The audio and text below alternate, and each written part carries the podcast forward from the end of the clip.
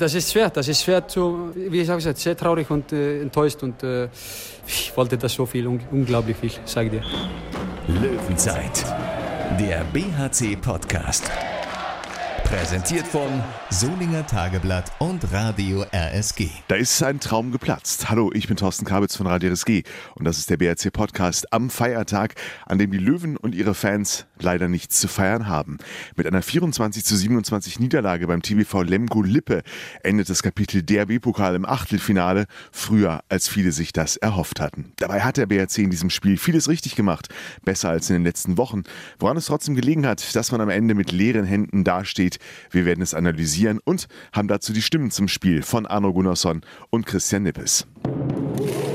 Mein Kollege Thomas Rademacher aus der Sportredaktion des Solinger Tageblatts hat das Spiel zusammen mit rund 2700 Fans in Lemgo gesehen und die rund 100 mitgereisten BRC-Fans dürften in Teilen ein Déjà-vu erlebt haben. Der BRC mit dem besseren Start führt 7 zu 4 nach einer Viertelstunde, verspielt das allerdings wieder und es geht 12 zu 12 in die Pause. In der zweiten Halbzeit bleiben die Löwen dran. Die Hoffnung bleibt. Nehmen wir allein die letzten 10 Minuten. Ein Tore Führung für den BRC, Ausgleich, fünf Minuten Verschluss und am Ende eine Drei-Tore-Niederlage. Tom, woran ist der BHC gescheitert diesmal? Ja, Thorsten, das war wirklich eine bittere Niederlage für den BHC, denn die Chance war wirklich da, äh, frühzeitig auf die Siegerstraße zu kommen, auch entscheidend auf die Siegerstraße zu kommen. Aber es gab immer wieder Schlüsselszenen, die Lemgo ähm, ins Spiel gebracht haben, beziehungsweise im Spiel gehalten haben. Da gab es beispielsweise eine vergebene Chance. Ich meine, es war Max Daré aus sechs Metern, hat äh, der Torhüter gehalten und dann ist es auf der anderen Seite eingeschlagen für Lemgo. Dann hieß es statt 9 zu 6, hieß es plötzlich 7 zu 8. Oder eine Szene, wo Lemgo kurz vor der Pause ähm, einen Camperpass spielt, äh, als letzte Möglichkeit vom Einwurf aus spielen den Camperpass und der sitzt. Da ist natürlich auch dann so eine Halle völlig euphorisiert und dann stand es eben ja, 11 zu 12 ähm, haben sie eben das Tor gemacht und am Ende äh, nehmen sie das bisschen Schwung dann auch mit in die Halbzeit und steht 12 12. Ja, und so ist es immer wieder gegangen. Auch in der zweiten Hälfte gab es einen Konter von, von Arno Gunnarsson, den er, wo er am Torhüter scheitert. Und das sind alles so Dinge, die darf man dann auswärts eben nicht nie liegen lassen, um diese, diese, diese knappe Phase am Ende dann eben zu vermeiden, wo dann das Heimteam vielleicht einen kleinen Vorteil hat. Wenn es fünf Minuten vor Schluss unentschieden steht, und das war ja der Fall, hat das Heimteam dann doch einen Vorteil und den haben sie genutzt. Äh, Lemgo hat die Chancen gemacht, der BRC dann eben in den letzten fünf Minuten nicht. Und äh, ja, so ging Lemgo als Sieger vom Feld. Rudelfunk. Dabei war der DRB-Pokal der Traum vom Final Four in Hamburg das Saisonziel, über das sie offen gesprochen haben beim Bergischen HC. Zumindest die, die beim letzten Mal in Hamburg dabei waren. Arno Gunnarsson und Christian Nippes waren zwei davon. Und mit denen hat Thomas Rademacher nach dem Spiel gesprochen. Arno Gunnarsson, äh, lange wart ihr dran. Am Ende war es dann 24 zu 27. Fünf Minuten vor Schluss war es, glaube ich, noch unentschieden. Ja, was war denn der Unterschied? Schwer zu erklären jetzt sofort nach dem Spiel, aber ja, ich fand, dass wir haben äh, heute ja, sehr gut gedeckt. Äh, letzte zwei, drei Spiele haben wir nicht so gut gedeckt wie heute. Äh, ja, und dann war ein paar gute Chancen, dass wir haben verworfen, aber, aber ich denke, das war nicht so viel, vielleicht fünf, sechs. Aber vielleicht ist das, das zu viel, vielleicht, weiß nicht, aber äh, ich bin sehr enttäuscht und äh, wir alle und äh, wir, wollten, wir wollten so wirklich weiterkommen und ja, ich bin sehr, sehr traurig jetzt, muss ich sagen. Weil dieses Ziel Hamburg so, so groß geschrieben wird bei dir und bei der ganzen Mannschaft. Ja, das war so. Wir wollten unbedingt dahin gehen. Das machen wir nicht dieses Jahr. Und deswegen bin ich sehr, sehr traurig. Ich hatte die ganze Zeit den Eindruck, ihr seid mindestens auf Augenhöhe, wenn nicht sogar besser.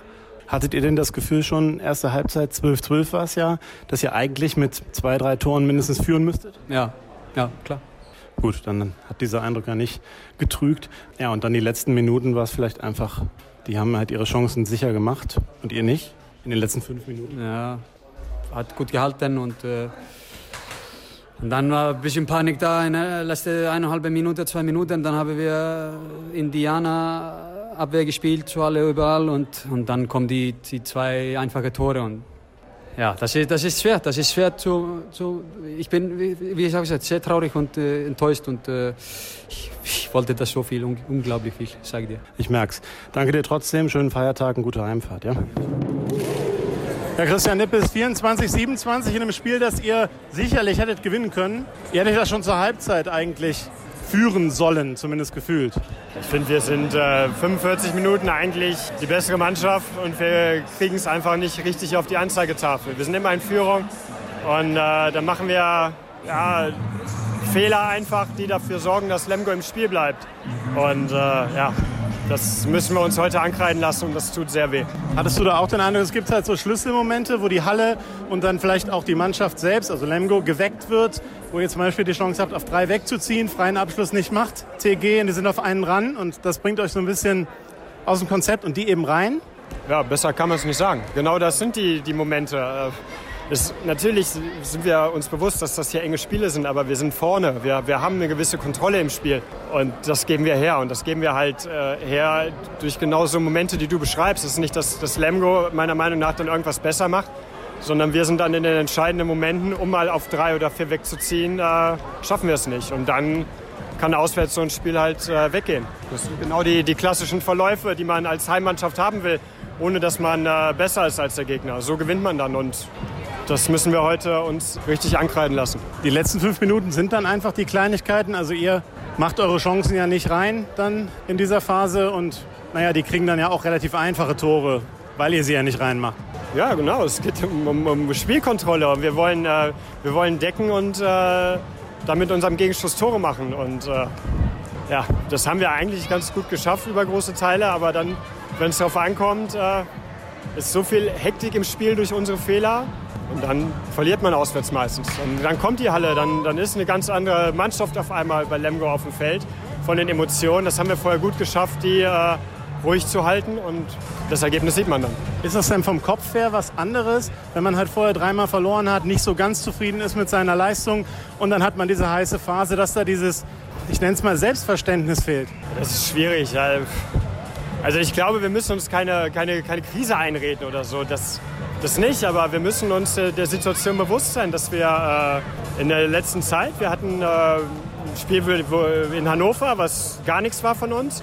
Aber wir hatten jetzt auch drei Spiele mit Kiel, Leipzig und Lemgo, wo wir absolut für, für Punkte oder fürs Weiterkommen heute in Frage kommen. Und da müssen wir uns hinterfragen, warum wir das jetzt in drei Spielen in Folge nicht geschafft haben.